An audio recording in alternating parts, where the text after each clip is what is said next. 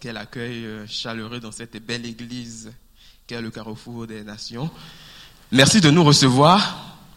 On est au milieu de vous depuis euh, hier déjà et vraiment on a été bien accueillis, on a été bien reçus, on a passé de bons moments ensemble et je crois que euh, les remerciements s'adressent à l'église en entier. Ce n'est pas un groupe, ce n'est pas deux ou trois personnes qui ont contribué à cela, mais c'est l'Église.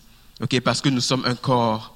Et vraiment, merci, merci infiniment de nous recevoir au milieu de vous. Merci de permettre que nous puissions apporter ce que le Seigneur euh, met sur nos cœurs. Euh, nous sommes ici en famille. Vous avez vu euh, mon, mon, épouse, vous avez vu notre fils. Notre fille est à l'éducation chrétienne, elle a 5 ans. elle s'appelle Eliette, mon épouse Denise, et puis le, le fiston Raphaël. Euh, moi-même, René Arthur Vivenabo, c'est mon nom de famille, c'est mon prénom. Euh, vraiment, on est béni d'être au milieu de vous.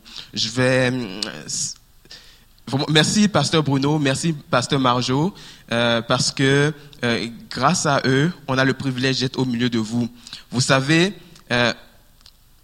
Pasteur Bruno, c'est vraiment un homme de cœur, un homme qui aime les gens Ok, il y a des, il y a, des gens que le Seigneur, à qui le Seigneur a donné des, dons particuliers.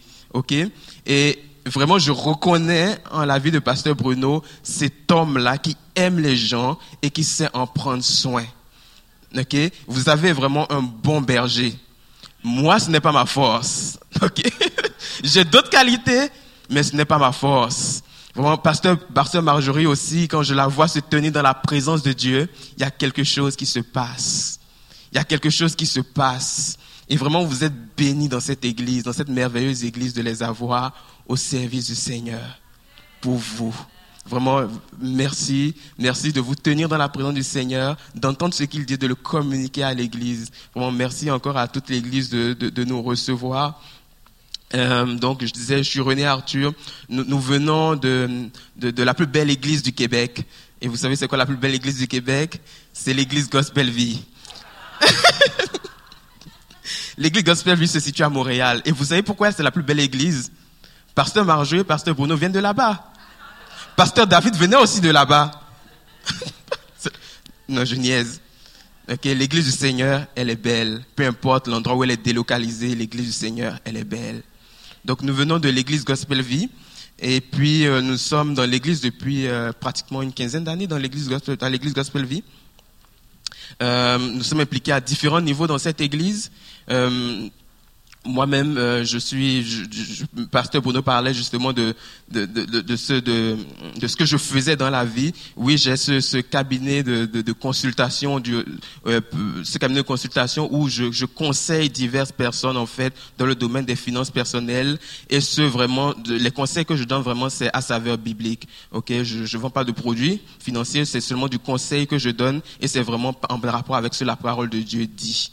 Euh, nous avons ici eu à cœur ces derniers temps de, de partir ce ministère, ce ministère sur les finances personnelles euh, qui s'appelle le ministère La Relance. Et le ministère La Relance, c'est quoi exactement? C'est un ministère, oui, qui a euh, qui, qui, qui, travaille dans le domaine des finances personnelles, mais qui a, on pourrait on pourrait résumer en, trois, en, trois, en trois attributs ce que le ministère fait. Ok? Le slogan du ministère, c'est éduquer, libérer, faire prospérer. Éduquer, pourquoi? Parce que la parole va déclarer que euh, le peuple périt par manque de connaissances. Ok? Et alors que euh, le peuple périt par manque de connaissances, le Seigneur euh, nous, la, nous, fait la grâce de recevoir un message euh, selon son cœur que nous pouvons communiquer à, à, aux églises afin qu'elles s'ajustent dans leur façon de fonctionner dans le domaine de la, de la gestion des biens. Ok? Et, alors donc on, on, cet enseignement là justement, ce que nous apportons permet d'éduquer, permet de révéler et toutes les choses que le Seigneur a, a prévues pour son peuple. Vous savez dans le psaume 119 1930, si je ne m'abuse, il va dire que euh, euh, la, la, la, la, révélation de ces paroles est claire et qu'elle donne de l'intelligence aux simples. Ok? Et donc la révélation de ces paroles que nous apportons nous permet permet à l'Église permet à l'Église de passer à une autre étape, de passer à un autre niveau. Parce que lorsque nous connaissons ces choses là et tout, alors ça fait la différence pour nous. Deuxièmement, on parle de, de libérer. Euh, le Seigneur dit qu'il est venu pour libérer les captifs. Et vous savez, la captivité n'est pas que spirituelle. Oui, elle est avant tout spirituelle, ok? Et ça se découle physiquement, ça se découle émotionnellement. Mais ce que les gens sont ce à quoi les gens sont, sont moins au fait, c'est que la captivité aussi peut, il peut en avoir dans le domaine financier. Je prends un exemple, la peur du manque, c'est une captivité. Et la peur du manque ne, se, règle pas euh, simplement par des paroles. Ça prend de la relation d'aide, ça prend de l'accompagnement et tout pour, pour, cela. Euh, on, parle aussi euh, de, de, dans ce ministère du fait de faire prospérer. Et quand je parle de faire prospérer, je m'explique ne sommes pas, n'apportons pas un évangile de prospérité. L'évangile de prospérité, c'est dire, je viens à Christ pour m'enrichir. C'est pas ça du tout, parce que Christ a donné sa vie afin que nous soyons réconciliés avec le Père. Ok? Ce n'est pas pour que nous nous enrichissions, c'est afin que nous soyons réconciliés avec le Père. Et euh, euh, alors que nous sommes réconciliés avec le Père, ça vient, ça vient avec une certaine grâce, avec une certaine faveur dont il faut être au courant. Parce que la parole va nous rappeler que Dieu fait toutes choses dans un but bien précis. Et si nous ne savons pas pourquoi nous sommes sur cette terre, si nous ne savons pas pourquoi nous avons telle ou telle ressource à notre portée, alors nous allons mal les gérer et nous n'allons pas faire la volonté de Dieu. Et donc, lorsqu'on parle de faire prospérer, c'est faire prospérer selon le cœur de Dieu. Dans Genèse 1, 28, il va déclarer euh, ceci euh, Dieu qui va bénir Adam et Ève et, et en leur disant soyez féconds multipliez-vous, etc., etc. Et pour, euh, euh, pour, pour, résumer la pensée que, que Dieu dit dans cette bénédiction, ça veut dire tout simplement faire prospérer. Ok, parce que lorsqu'on regarde ces mots dans l'hébreu et tout, on parle de développement, on parle d'aller plus loin, on parle de prendre ce que euh, ce que Dieu met à notre disposition, de le travailler et d'en produire quelque chose de plus grand. Alors donc faire prospérer, ce n'est pas une question d'évangile de prospérité, mais c'est effectivement faire prospérer selon le cœur sont la parole de Dieu. Donc voilà le, le, but de ce ministère. Donc comment on intervient? On intervient dans les églises, on, selon les besoins de l'église, on, enseigne, on, fait également de l'accompagnement pour ceux qui sont ceux qui ont vraiment des, des parce que là vous savez euh, dans le domaine des finances, parfois il peut y avoir des problèmes au niveau de l'âme. OK? Et donc, alors, à ce moment-là, nous intervenons pour accompagner toutes les personnes pour qu'elles puissent être libérées au niveau de leur âme et tout pour pouvoir mener euh, à bien la mission que le Seigneur a pour leur vie. Donc, voilà euh, un peu pour ce ministère. Alors, euh, vraiment, merci encore de nous avoir invités. Savez-vous, vous êtes dans une belle église, une église privilégiée. Savez-vous pourquoi vous êtes privilégiés Parce que nous croyons que le, Seigneur okay, veut utiliser cette église dans un réveil. Okay? Vous ne le savez peut-être pas, mais le Seigneur a choisi cette église aussi pour impacter, pour faire rayonner, pour faire briller sa lumière dans ce secteur de Québec-là et tout. Et vous savez, les grands appels impliquent de grands prix à payer.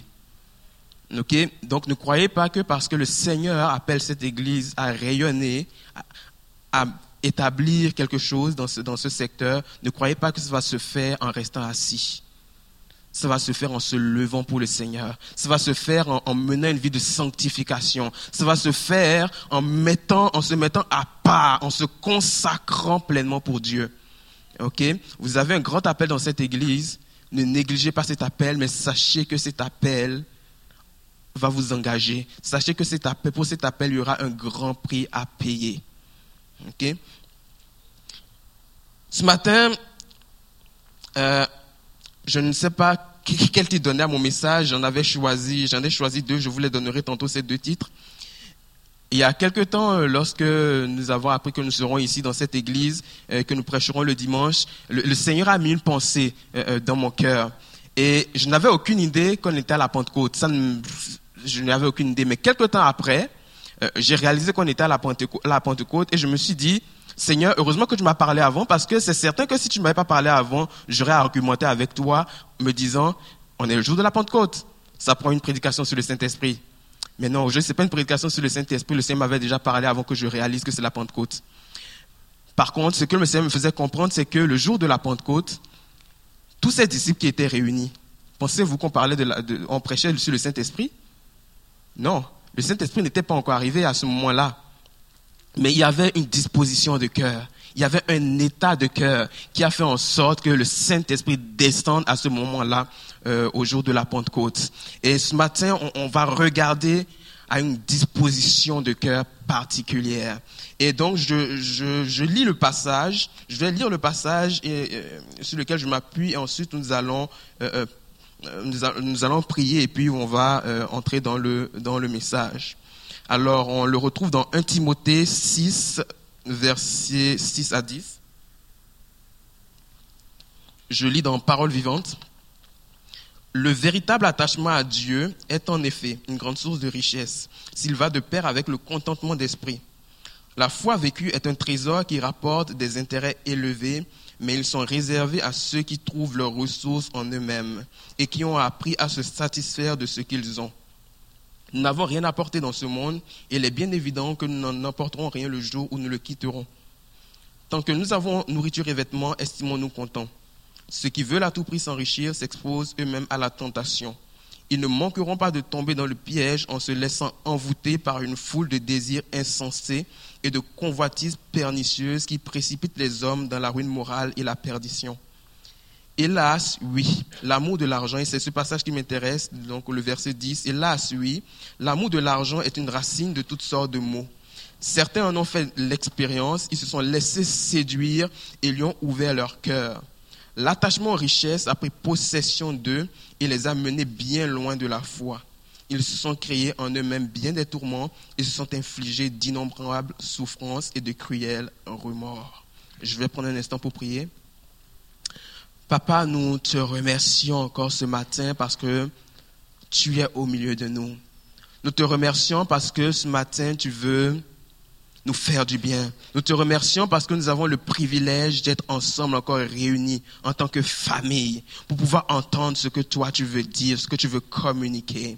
Et ce matin, nous voulons prendre autorité contre toute forme de raisonnement. Nous déclarons que ce qui va être semé euh, comme parole trouvera des cœurs réceptifs. Nous voulons déclarer que tout ce qui va être semé comme parole trouvera des cœurs qui acceptent ce qui est dit dans le nom de Jésus-Christ. Nous prions que ce message apporte liberté. Nous prions que ce message apporte délivrance. Nous prions que ce message apporte restauration à tout point de vue. Nous prions que ce message fasse une différence différence. Que celui qui est entré dans ce lieu ne repart pas comme il est arrivé, mais qu'il reparte avec quelque chose de ta part, qu'il reparte fortifié, qu'il reparte encouragé, qu'il reparte avec la bénédiction que tu as pour sa vie. Dans le nom de Jésus, je te prie, papa, d'inspirer mes propos. Je te prie, papa, de, prendre le contrôle de ce, de ce temps. Saint-Esprit, nous te laissons toute la place et nous te prions simplement d'agir pour la gloire du Père dans le nom de Jésus-Christ. Amen. Alors le titre de mon message, comme je vous l'ai dit, j'hésitais en deux titres, je vous les donne, c'est Retour à l'essentiel ou le danger de l'argent. Dans le texte qu'on vient de lire, on voit que euh, l'auteur, donc Paul, parle de l'amour de l'argent. Il ne parle pas de l'argent, mais de l'amour de l'argent. Et il faut réaliser que l'argent en tant que tel n'est ni bon ni mauvais. OK? Mais c'est le rapport que nous allons entretenir avec l'argent qui, lui, va déterminer l'état de notre cœur. L'amour de l'argent peut se définir de toutes formes de manières. Ça peut être le fait de faire confiance à l'argent, de placer sa confiance en l'argent, le fait de penser que l'argent est une finalité, le fait de se dire que l'argent est tout et peut tout, le fait de croire qu'avec plus d'argent, nous serons heureux. Le fait que l'argent nous amène à opérer des choix que nous n'aurons pas fait s'il n'était question d'argent. L'amour de l'argent, ça peut être évident aux yeux de tous, mais ça agit aussi parfois de façon très subtile. Et je vais prendre un exemple qu'on voit dans les églises pour illustrer comment l'amour de l'argent peut être subtil. Le dimanche, nous venons au culte. Vous remarquerez que beaucoup ne sont pas à l'heure au culte. OK? Ils vont venir après l'heure qui a été fixée pour le culte. Prétextant toutes sortes de choses, toutes sortes de situations légitimes. OK? Mais vous remarquerez que le lendemain, lorsqu'il est temps d'aller au travail, la personne elle-même, elle est à l'heure. Elle s'arrange pour que rien ne l'empêche d'aller à son travail à l'heure qui est fixée par l'employeur. Pourquoi? Parce qu'elle sait que l'employeur risque de lui donner un avertissement ou de couper sa paye.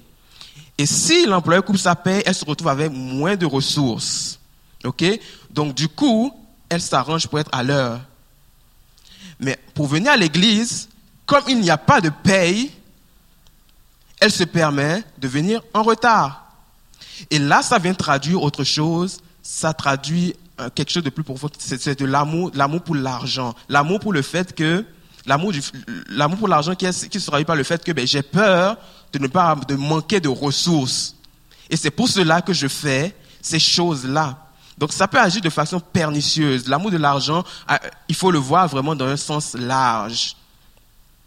L'amour de l'argent, ça peut être aussi épargné à l'excès. Comme ça peut être aussi la peur du manque. Ok, ces choses-là, la Bible en parle très clairement. Et il est vrai que dans le monde où nous vivons actuellement, l'argent a une grande importance. Ok, notre vie là, elle est rythmée autour de l'argent. Nous donnons à ce monde, dans ce monde, nous donnons une place à l'argent euh, qu'on ne devrait pas. Et malheureusement, en tant que chrétiens, nous aussi, nous vivons à la façon du monde. Si on s'assied en tant que chrétien avec quelqu'un qui n'est pas chrétien et que nous discutons, ok, de certaines choses, nous allons réaliser que dans la façon de gérer nos biens, on le fait de la même façon que celui qui n'est pas chrétien. On réalise que dans la façon de gérer nos biens, on a les mêmes défis que ceux-là qui ne sont pas chrétiens. Et là, en plus de ça, nous, on veut se permettre d'évangéliser les autres. On va se dire, mon ami, tourne ton cœur à Jésus, donne ton cœur à Jésus. Mais cet ami, lorsqu'il nous voit, il se dit, mais on est semblable. Tu vis les mêmes défis que moi. Qu'est-ce qu'il y a de différent? Qu'est-ce qu'il y a de différent? Si tu vis les mêmes défis, pourquoi tu me parles de ton Jésus? Je veux voir concrètement ce que Jésus fait dans ta vie. Et donc, cela vient altérer aussi quelque part le témoignage que nous donnons. Et donc, en tant que chrétiens, nous devons apprendre à gérer les ressources selon le cœur de Dieu et, non selon ce que le monde nous enseigne. Parce que la parole de Dieu, ok, revêt à toutes les, nous enseigne sur toutes choses nécessaires pour euh, gérer adéquatement selon le cœur de Dieu. Vous savez, la, la semence, la parole, ok, elle est censée être incorruptible. Ok, la parole, ce que Dieu a déclaré dans sa parole est censé être incorruptible. Pourquoi j'utilise censé?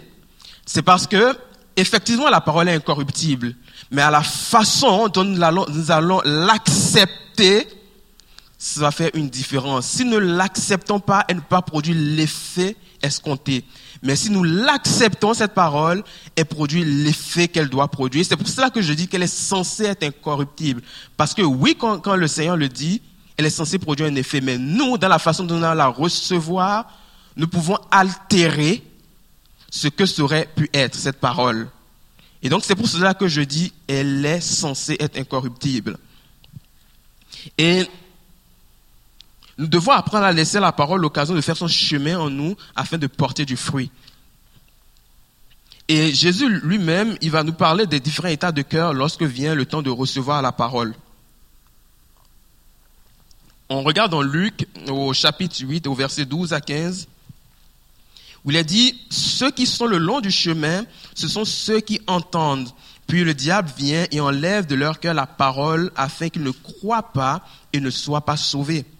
Ceux qui sont sur le roc, ce sont ceux qui, lorsqu'ils entendent la parole, la reçoivent avec joie, mais ils n'ont pas de racines. Ils croient pour un temps et au moment de l'épreuve, ils se retirent. Ce qui est tombé parmi les épines, ce sont ceux qui, après avoir entendu la parole, s'en vont, sont étouffés par les soucis, les richesses et les plaisirs de la vie et ne donnent pas de fruits mieux. Ce qui est dans la bonne terre, ce sont ceux qui entendent la parole avec un cœur bon et honnête, la retiennent et portent du fruit par la persévérance. Donc vous voyez que la parole est semée, la parole qui est censée être incorruptible est semée, mais en fonction de l'état du cœur qui la reçoit, elle va être corrompue ou alors elle va produire son effet. Et dans le domaine des finances, bien souvent, l'épreuve de la vie, les soucis, les richesses, les plaisirs vont nous écarter très vite du plan de Dieu. Et vont occasionner beaucoup de tourments à la famille chrétienne. Hier, je rappelais que nous sommes un corps. Si nous sommes un corps, si un membre du corps a un problème, c'est toute la famille qui a un problème. Ok, c'est tout le corps qui a un problème. Donc le problème, ce que je considère comme le problème, le problème de l'autre et dans lequel je ne veux pas m'investir, en réalité, ça me touche aussi. Et en tant que famille chrétienne, nous devons avoir ce cœur-là pour les autres et se soutenir et dire, OK, je vois qu'il y a une situation dans ta vie, permets-moi de t'apporter mon aide. Permets-moi d'apporter ma part parce que je réalise que si tu es affecté, c'est que aussi je le suis, c'est que aussi l'ensemble du corps l'est. Alors nous devons apprendre à revenir à l'essentiel de la parole pour pouvoir la vivre selon, selon le cœur de Dieu. Mais la question qu'on peut se poser, c'est comment en, en vient-on à aimer l'argent? Vous savez, il y a toutes sortes de réponses à cette question. Il y en a plusieurs. On va juste en regarder deux, mais il y en a plusieurs. La première des choses, c'est par méconnaissance de la parole. Osée 4.6 va dire, mon peuple périt par manque de connaissance. Et le fait de ne pas passer assez de temps dans la parole de Dieu, le fait de ne pas euh, euh, la méditer, et tout quand vous savez, il y a une différence entre lire la Bible et la méditer. Lire la Bible, c'est je la prends, je regarde, je tourne des pages, ok, intéressant, l'histoire est intéressante, et puis that's it, that's. Mais ce n'est pas ça qui fait la différence. Méditer fait la différence. Heureux l'homme qui médite la parole de Dieu, il est dit. Et c'est cet homme-là qui prospère. Ok? Et parce que et prendre le temps de méditer la parole, cela signifie que je m'arrête sur un passage, je le lis, je l'ingère, je réfléchis, je me demande comment est-ce que ça s'applique à ma vie, je laisse à Dieu le soin de, de, laisser à cette parole de faire une œuvre en moi. Méditer la parole, ce n'est pas une action qui prend un deux minutes, un trois minutes. Ça peut prendre un 15 minutes, ça peut prendre un 30 minutes, ça peut prendre une heure, ça peut prendre plusieurs jours. Parce que je m'assieds sur la parole, je la regarde, je la lis, je la tourne dans tous les sens, et je dis, Seigneur, qu'est-ce, comment ça s'applique à ma vie? Et c'est à ce moment-là qu'alors que nous savons comment elle doit s'appliquer à, nos vies, notre vie par cette intimité, cette communion avec le Saint-Esprit, c'est à ce moment-là que la parole produit l'effet escompté. C'est à ce moment-là que nous découvrons la parole incorruptible. Ok, si nous ne prenons pas ne faisons pas cet effort-là, nous allons trouver que la parole ne produit rien. Et c'est normal. Ça prend notre part. Ça prend que nous fassions quelque chose. Ça prend que nous nous asseyons au pied du maître et que nous disons, enseigne-nous. Qu'est-ce que ce passage veut dire? Qu'est-ce que ce passage, comment ce passage s'applique à ma parole? Si nous ne le faisons pas, nous n'aurons aucun fruit. Et c'est pour cela que nous sommes très souvent découragés dans la vie chrétienne. Parce que nous prenons la parole, nous la tournons, nous la lisons, on dit, mais il paraît que, il paraît que, mais je, je n'en vois rien. Je n'en vois rien, je ne le vis même pas. Mais oui, mon frère, ma soeur, tu n'as pas pris le temps de la méditer, de la ruminer, de, la tourner dans les sens, et dans tous les sens, et de dire, oui, ça, c'est pour moi. Oui, je m'appuie sur cette parole. Petite parenthèse. Si vous priez, lorsque vous priez, pas si, mais lorsque vous priez, ok, appuyez-vous sur la parole de Dieu. Ne perdez pas le temps à exprimer vos émotions à Dieu. Ne perdez pas ce temps. Parce que Dieu n'agit pas sur la base des émotions que vous lui présentez, mais sur la base de ce que la parole dit. Parce que c'est la parole qui engage Dieu. La parole représente Dieu. La parole de Dieu, c'est la seule chose sur laquelle il veille. Et si nous ne nous appuyons pas sur cette parole-là, nous serons comme une maison sans fondement.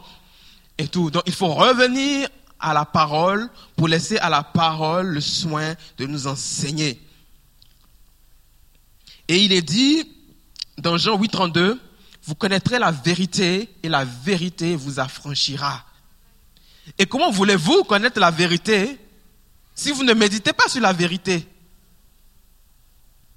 Comment vous voulez-vous connaître la vérité si vous ne vous arrêtez pas dans la journée pour dire Seigneur, parle-moi au travers de ta parole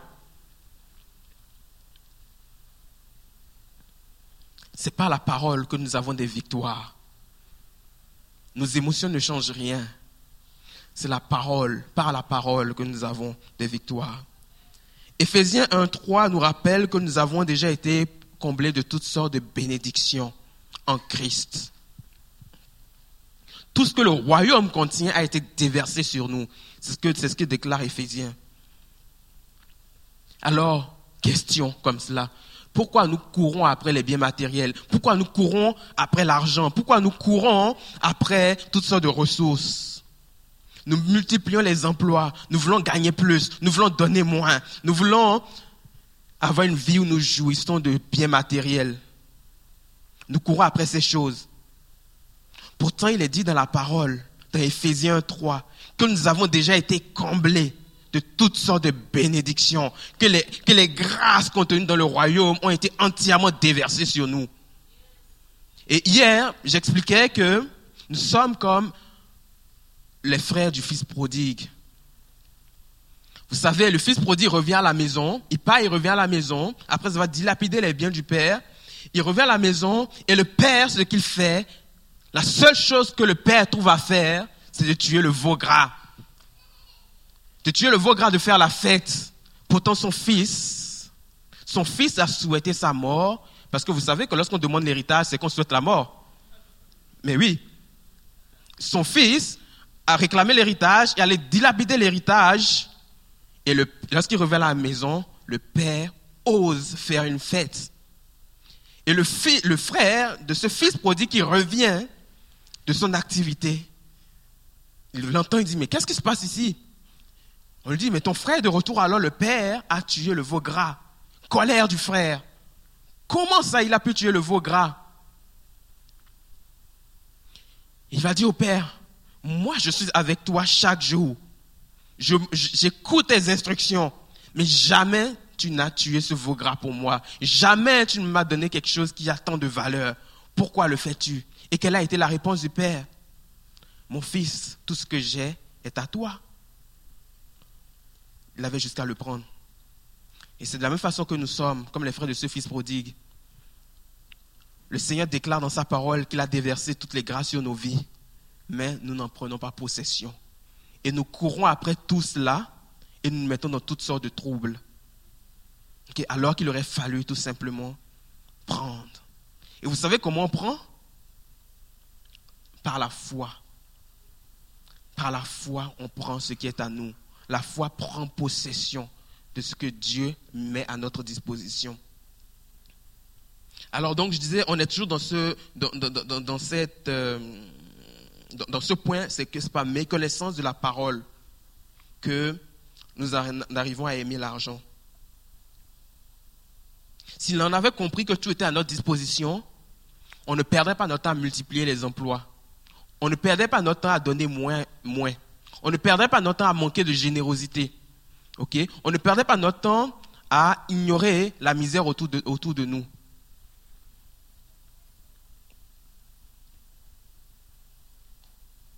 Il va être dit dans Philippiens 4, 6, 7, N'entretenez aucun souci. En toute situation, exposez vos besoins et vos souhaits à Dieu en les lui faisant connaître dans vos prières. Intercédez avec confiance et sérieux Exposez vos requêtes avec précision, sans oublier d'exprimer aussi votre reconnaissance. Alors la paix de Dieu qui surpasse toute intelligence gardera votre cœur et vos pensées et les maintiendra dans la communion et sous la protection du Christ Jésus.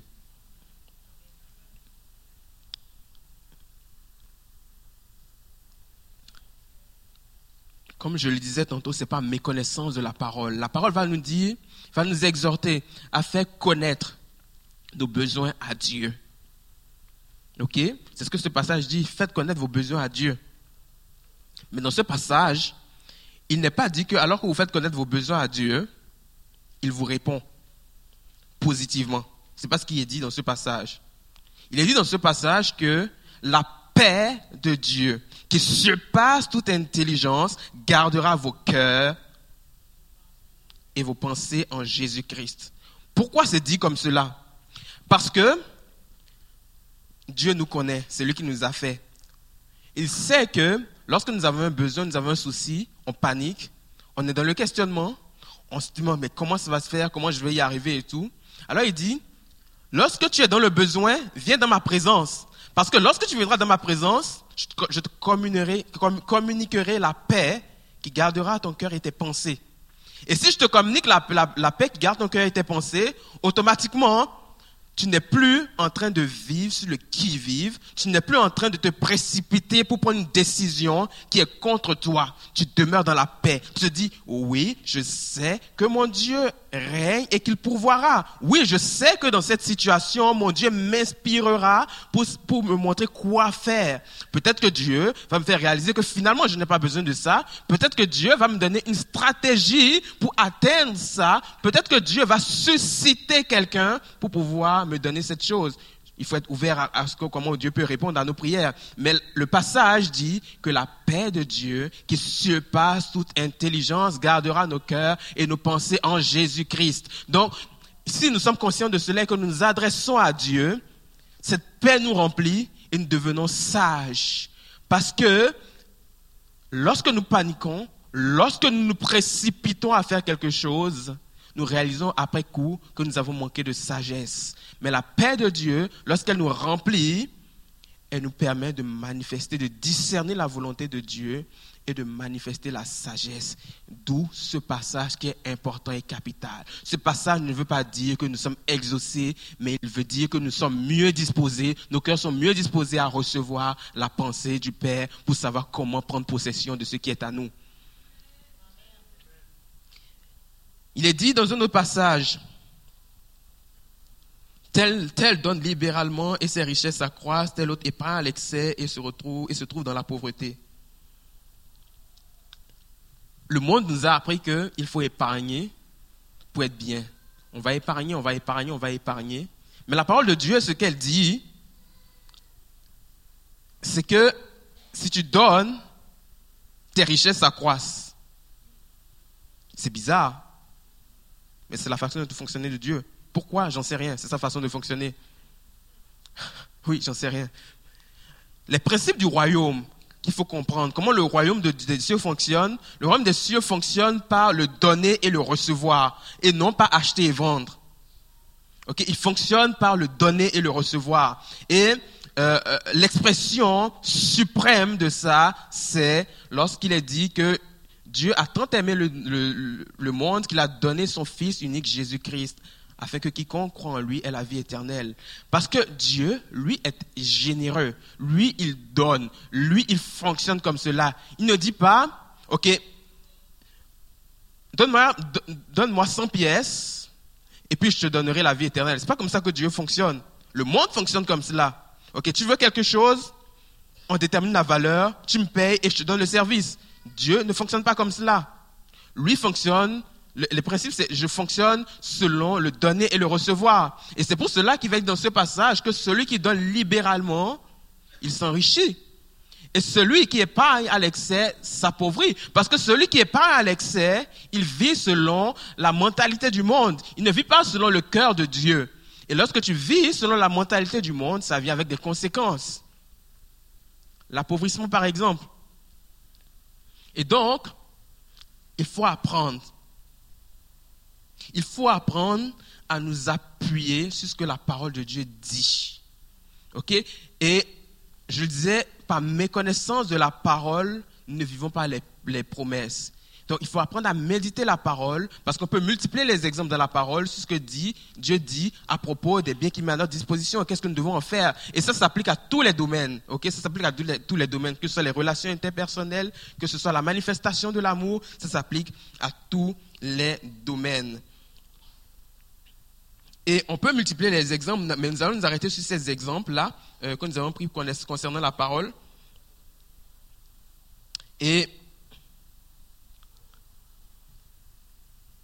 connaître la parole, c'est important. Parce que lorsque nous connaissons la parole, cela nous permet d'avoir une attitude qui est selon le cœur de Dieu. Et cela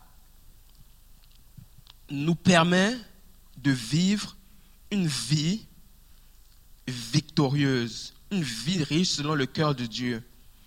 Hier, je rappelais aux gens que ça n'a rien à voir avec le salut, ok? Et je veux le rappeler encore aujourd'hui. Le salut est une chose, ok?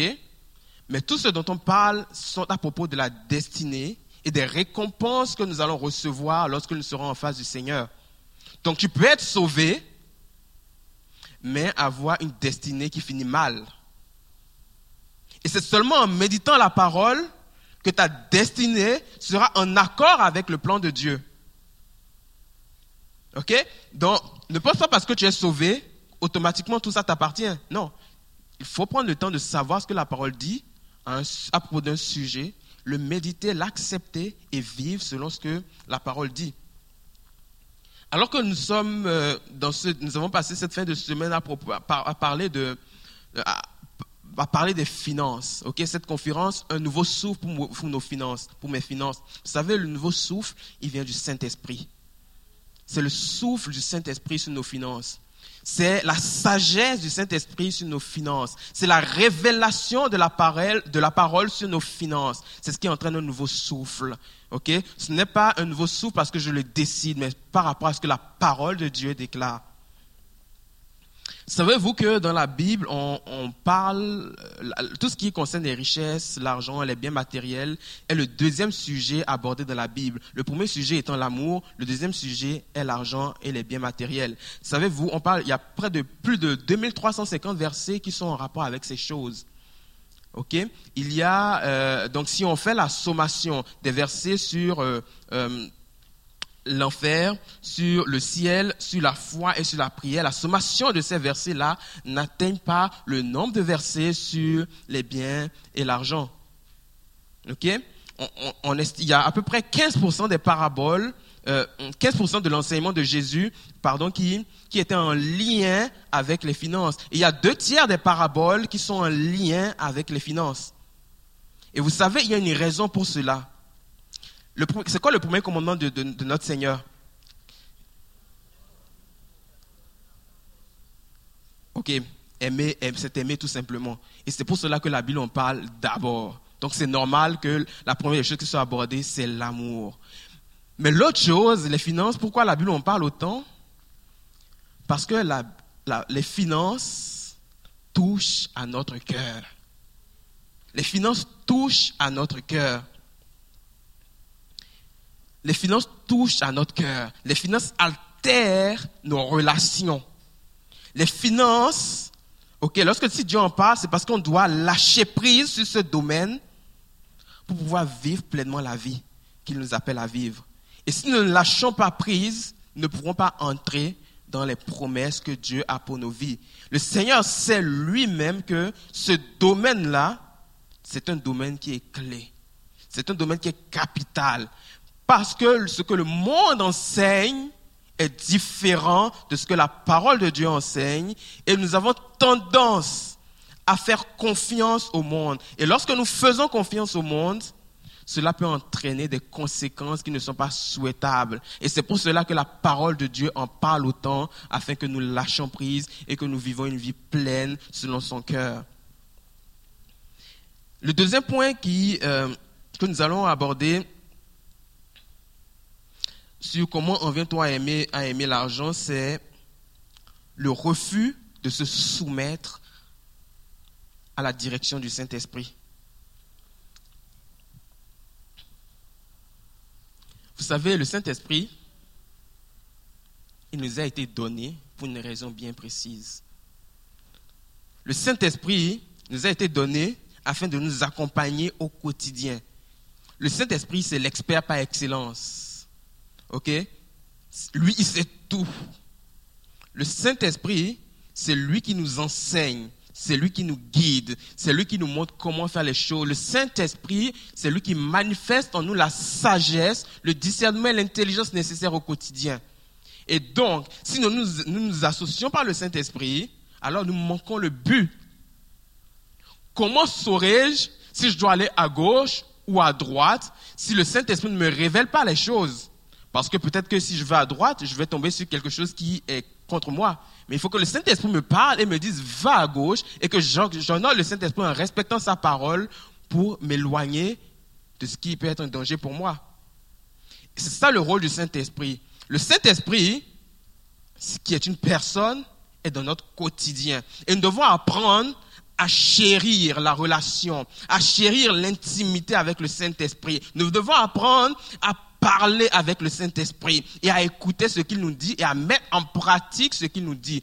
Le Saint-Esprit n'ira jamais à l'encontre de la parole parce que le Saint-Esprit, il est venu pour rappeler ce que Jésus a dit, pour rappeler ce que la parole a déjà, euh, euh, ce qui a été dit dans la parole. Il ne rappelle pas autre chose. OK? Il ne rappelle pas autre chose. Simplement le cœur de Dieu qu'il rappelle. Et le Saint-Esprit, alors que nous, le, chérissons cette intimité, il nous montre quoi faire. Vous savez, on n'a pas besoin de passer 40 jours de jeûne et prière pour entendre parler le Saint-Esprit.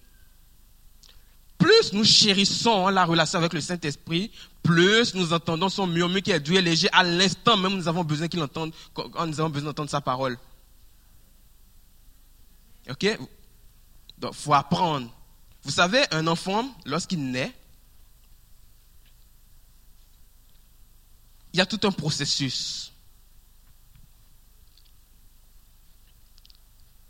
On va appeler son, ses parents vont appeler son nom, mais il ne réalise pas forcément que c'est de lui qu'on parle.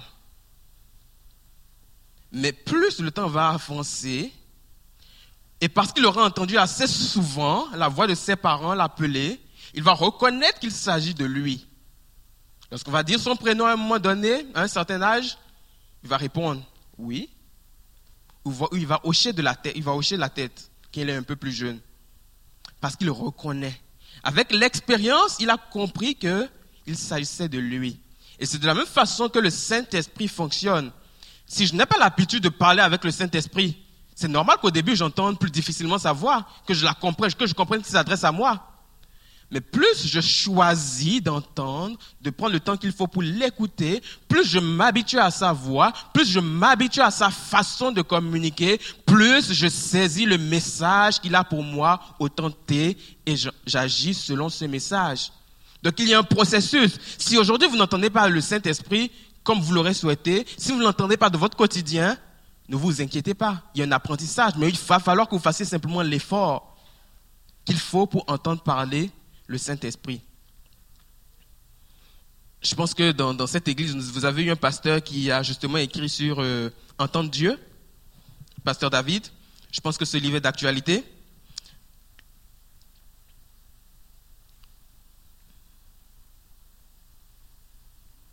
Il va dit dans Hébreu 3, 7, 8, c'est pourquoi prenez à cœur ce que dit l'Esprit Saint.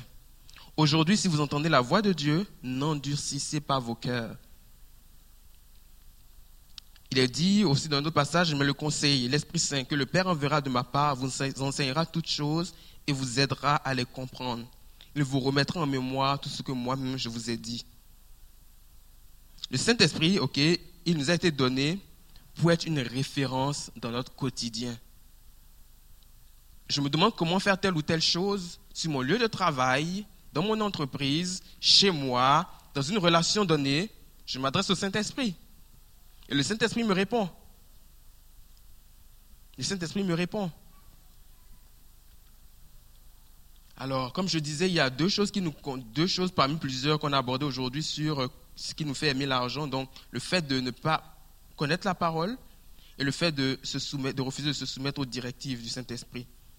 Mais maintenant, comment l'argent est une racine de tous les maux, comme disait le, le verset dans 1 Timothée 6, 10. Nous allons voir dans Matthieu 6, 21, 6, 21, il nous est dit que là où est notre trésor, là est notre cœur. Le cœur, c'est le siège de la pensée et des émotions. OK? Donc, le verset veut simplement dire que nos pensées vont principalement dans le sens de ce qui importe pour nous. OK? Là où est ton cœur, là où est ton trésor, nos pensées vont dans le sens de ce qui importe pour nous. Et si nous avons un certain état de cœur, alors c'est ces pensées que nous allons produire et ça va nous permettre d'avoir des désirs bien spécifiques, ça va nous permettre de prendre des décisions qui sont en fonction de ce que de ce quoi nous nourrissons, de ce qui est important pour nous. Et donc, il est il est donc important pour nous de nous nourrir de la parole afin que la parole puisse avoir euh, un impact sur nos cœurs, afin que la parole puisse avoir un impact dans nos pensées et de sorte que ce que nous pensons puisse être en accord avec la parole de Dieu. Mais si nous ne méditons pas la parole, ne saurons pas ce que la parole dit, on va se laisser euh, conduire par toutes sortes d'émotions et finalement on va se retrouver dans le trouble. Et alors que nous laissons la parole de soin de nous enseigner, la parole va modeler notre pensée. Notre cœur, notre, cœur sera de la parole parce que la parole sera notre trésor et du coup, les pensées que nous générons sont des pensées qui sont en accord avec la volonté de Dieu et qui nous permettent d'avoir la victoire au quotidien. Proverbe 4, 24, 20, 23. Mon enfant, écoute mes paroles, fais attention à mes conseils. Ne les oublie jamais, garde-les au fond de ton cœur. Ils donnent la vie et la santé à tous ceux qui les acceptent. Par-dessus tout, surveille ton cœur, car il est la source de vie. Je pense que ce verset vient tout dire. Le concept de la parole de Dieu est excellent. Il est excellent au point où il communique. La parole de Dieu communique la vie. Au point où la parole de Dieu communique la santé. Si vous êtes malade, vous pouvez, en lisant, en mettant la parole, recevoir la guérison dans vos corps. Et lorsqu'on parle de guérison, on ne parle pas forcément de guérison physique, mais on parle de guérison émotionnelle. On peut parler de, guérison liée à des troubles. Ok, la parole, c'est ça son rôle. La parole donne la vie. Ce qui était mort en toi, à nouveau revit. Parce que tu as pris le temps de méditer la parole, de te l'approprier et de dire cette parole, elle est pour moi et elle va changer ma vie. OK? Lorsqu'on euh, poursuit dans Matthieu 6 au verset 22 et 24, il va dire que les yeux sont comme une lampe pour le corps. Si donc tes yeux sont en bon état, ton corps entier jouira de la lumière. Mais si tes yeux sont malades, tout ton corps sera, plongé dans l'obscurité. Si donc la lumière qui est en toi est obscurcie, dans quelle ténèbre profonde te trouves-tu? Nul ne peut être en même temps au service de deux maîtres, car ou bien il détestera l'un et aimera l'autre, ou bien il sera désavoué au premier et méprisera le second. Il sera, ou il sera dévoué au premier et méprisera le second. Vous ne pourrez pas servir en même temps Dieu et l'argent. Il est intéressant de voir que, euh, après que, que Matthieu a parlé de, de, là où est notre est notre trésor, euh, il va parler des yeux, ok, comme une lampe pour le corps. Vous savez, notre cœur là, c'est comme nos yeux pour le corps.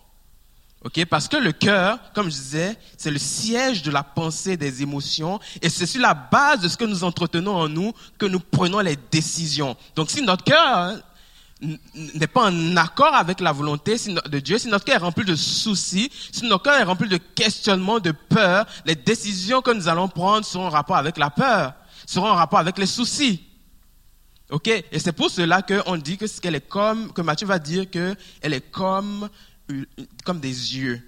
Ok, comme une lampe pour notre corps. Parce que si nos yeux sont en santé, si notre cœur est en santé, nous savons où nous devons aller. Si vos yeux sont malades, il va être difficile pour vous de vous rendre jusqu'à la porte et que ça va vous prendre de l'aide. Ok? De la même façon, si votre cœur est malade et tout, vous avez besoin qu'il soit guéri, qu'il revienne dans la volonté de Dieu pour pouvoir prendre des décisions de qualité.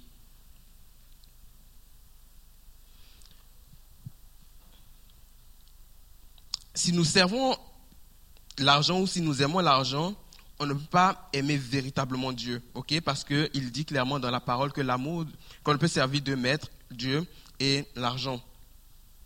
Vous savez, aimer Dieu, c'est obéir à sa parole. Ok, c'est ce qui est dit dans Jean 14, 23. Et Jésus lui répondit, si quelqu'un m'aime, il mettra en pratique ce que j'ai dit. Ainsi, mon Père aussi l'aimera, nous viendrons tous deux vers lui et nous établirons, à, nous nous établirons à demeure chez lui.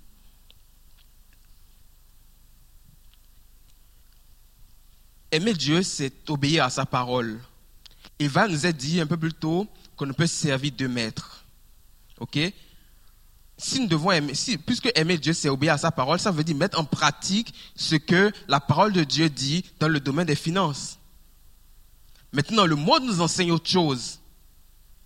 Et alors, puisque nous ne mettons plus en pratique ce que la parole de Dieu nous dit, nous mettons en pratique ce que le monde nous dit, automatiquement, nous prouvons que nous n'aimons pas Dieu. Et c'est en ce sens que nous ne pouvons pas servir à la fois Dieu et l'argent. Parce que leurs pensées sont diamétralement opposées. Dieu s'attend à ce que en passant, l'obéissance partielle n'est pas de l'obéissance. OK? Dans 1 Samuel, lorsqu'on regarde l'histoire de Saül, OK? Euh, Dieu va donner des instructions très précises à Saül lorsqu'il va aller se battre contre les Amalécites. Il va dire tue tout. Les bêtes, ne les garde pas. Mais Saül, qu'est-ce qu'il va faire? Il va conserver les meilleures bêtes. Et lorsque euh, Samuel vient le voir et lui dit, mais qu'est-ce que tu as fait? Il dit, Saül va dire, j'ai gardé les meilleures bêtes pour Dieu. Non, non, non, Dieu t'avait dit, tu les toutes. Mais il dit, j'ai gardé les meilleures bêtes pour Dieu. Et Dieu va dire, parce qu'il a fait ça, parce qu'il a obéi, obéi partiellement, je lui enlève la royauté et je le rejette. C'est fort. Parce qu'il a obéi partiellement. Et donc une obéissance partielle n'est pas de l'obéissance il faut obéir totalement. C'est difficile d'obéir totalement par notre propre nature. Mais nous verrons plus tard que avec Christ, c'est possible. Je pense que je vais avancer plutôt vers la fin.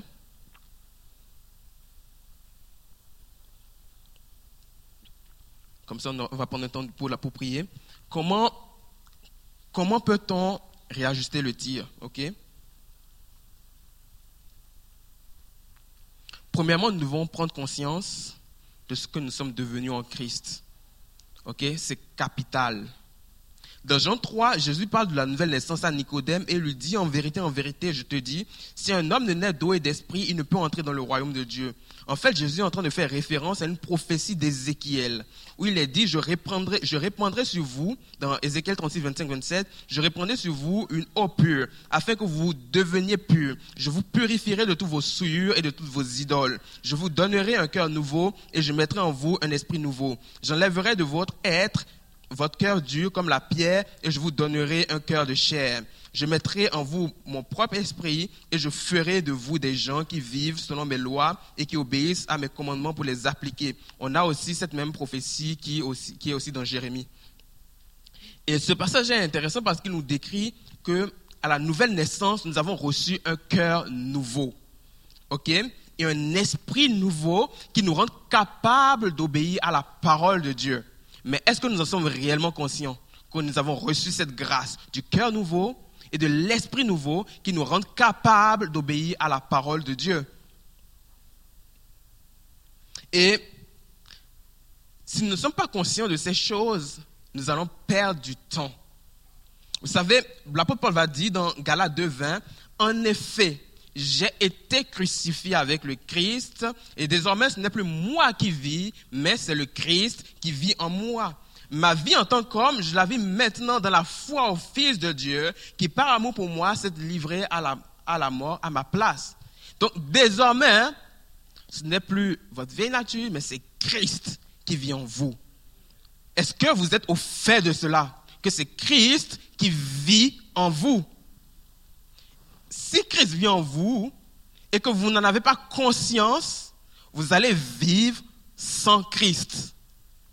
Et c'est ça que fait la nouvelle naissance. La nouvelle naissance fait en sorte que Christ vienne désormais habiter en vous générant en vous de nouvelles capacités, de nouvelles aptitudes, générant en vous la capacité d'obéir à la parole de Dieu. Et c'est pour cela que Jésus va dire qu'il n'est pas venu abolir la parole. Mais parce qu'il nous a donné le Saint-Esprit, parce qu'il vit désormais en nous, il nous rend capables d'obéir à la parole de Dieu. Donc il faut qu'on prenne conscience que mon frère et ma soeur, c'est Christ qui vit en toi. C'est Christ qui vit en toi. Et si quelqu'un entre en communion vivante avec le Christ, il devient un homme nouveau, il est recréé. C'est dans 2 Corinthiens 5, 17, parole vivante. L'ancien état est dépassé. Ce qu'il était autrefois a disparu. La nouvelle création a déjà commencé. Voici, tout est devenu nouveau. Donc, l'ancien toi, ok, est dépassé. Ok, ce que tu as connu de toi par le passé, à la nouvelle essence, ça a changé. Ce n'était plus toi. Mais par contre, tes anciennes habitudes, parce que ça, il ça prend un processus pour les, changer, tu les répètes parce que tu n'es pas conscient que en toi désormais, Christ vit. Christ vit.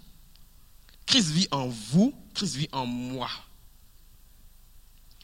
Alors, il faut prendre conscience de ce que Christ vit en nous et maintenant il faut prendre conscience de ce que nous possédons en Christ. Je vais terminer par, ce, par ces points-là. Lorsque nous savons ce que nous avons en Christ, on ne s'inquiète pas pour n'importe quoi. On est plein d'assurance. Ok? On peut voir des exemples de ce que nous possédons en Christ. Il y a beaucoup de passages dans la parole qui, parlent de, cela. Mais dans Éphésiens 1.3, où il est dit, Loué soit Dieu, le Père de notre Seigneur Jésus-Christ, qui nous a comblés par l'Esprit de toute la plénitude des dons célestes. Il a déversé d'en haut sur nous qui vivons dans la communion avec le Christ toutes les bénédictions que le royaume des cieux contient. Ok? Ça, c'est ce que vous possédez, c'est ce que je possède, ce que nous possédons en Christ. Toutes les bénédictions, il les a déjà déversées sur nous.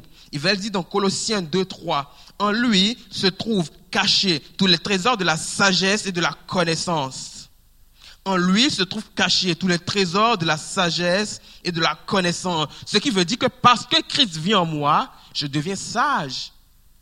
Je deviens rempli de connaissances. Ce qui veut dire que mes décisions ne manque plus de sagesse parce que j'ai conscience que Christ vit en moi et qu'il ne peut manifester que de la sagesse, du discernement et de l'intelligence. Dans Galates 3, 14, il va dire, cela s'est passé ainsi pour que les non-juifs, donc nous, nous recevons la bénédiction d'Abraham par le Christ Jésus. Alors par la foi, nous pouvons recevoir ce que Dieu a promis, c'est-à-dire l'Esprit Saint. Les bénédictions d'Abraham, ce que Dieu a déclaré à Abraham, sont les nôtres. Parce que nous sommes descendants d'Abraham. Et vous retrouvez ça dans Galates 3, ok, qui va aborder le fait que nous sommes descendants d'Abraham par la foi.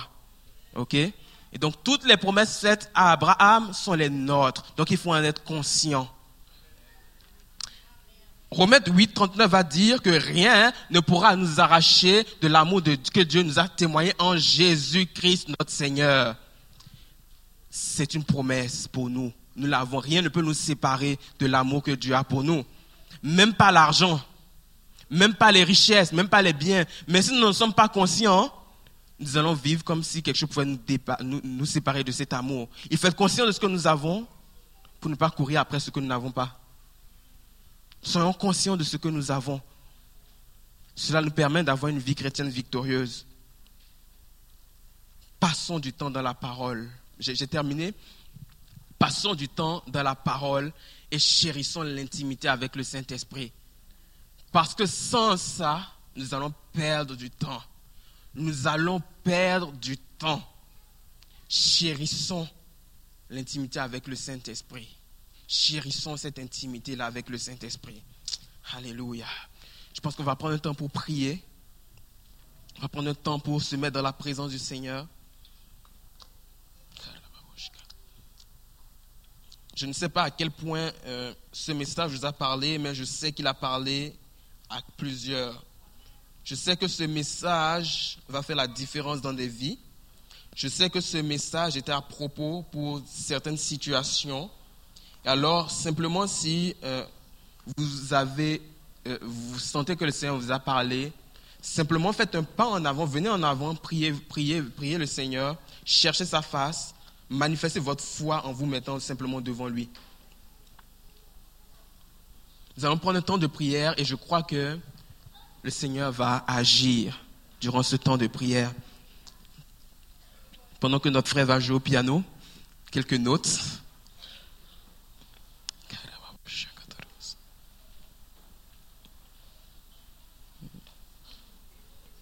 Hmm. Alléluia. Saint-Esprit.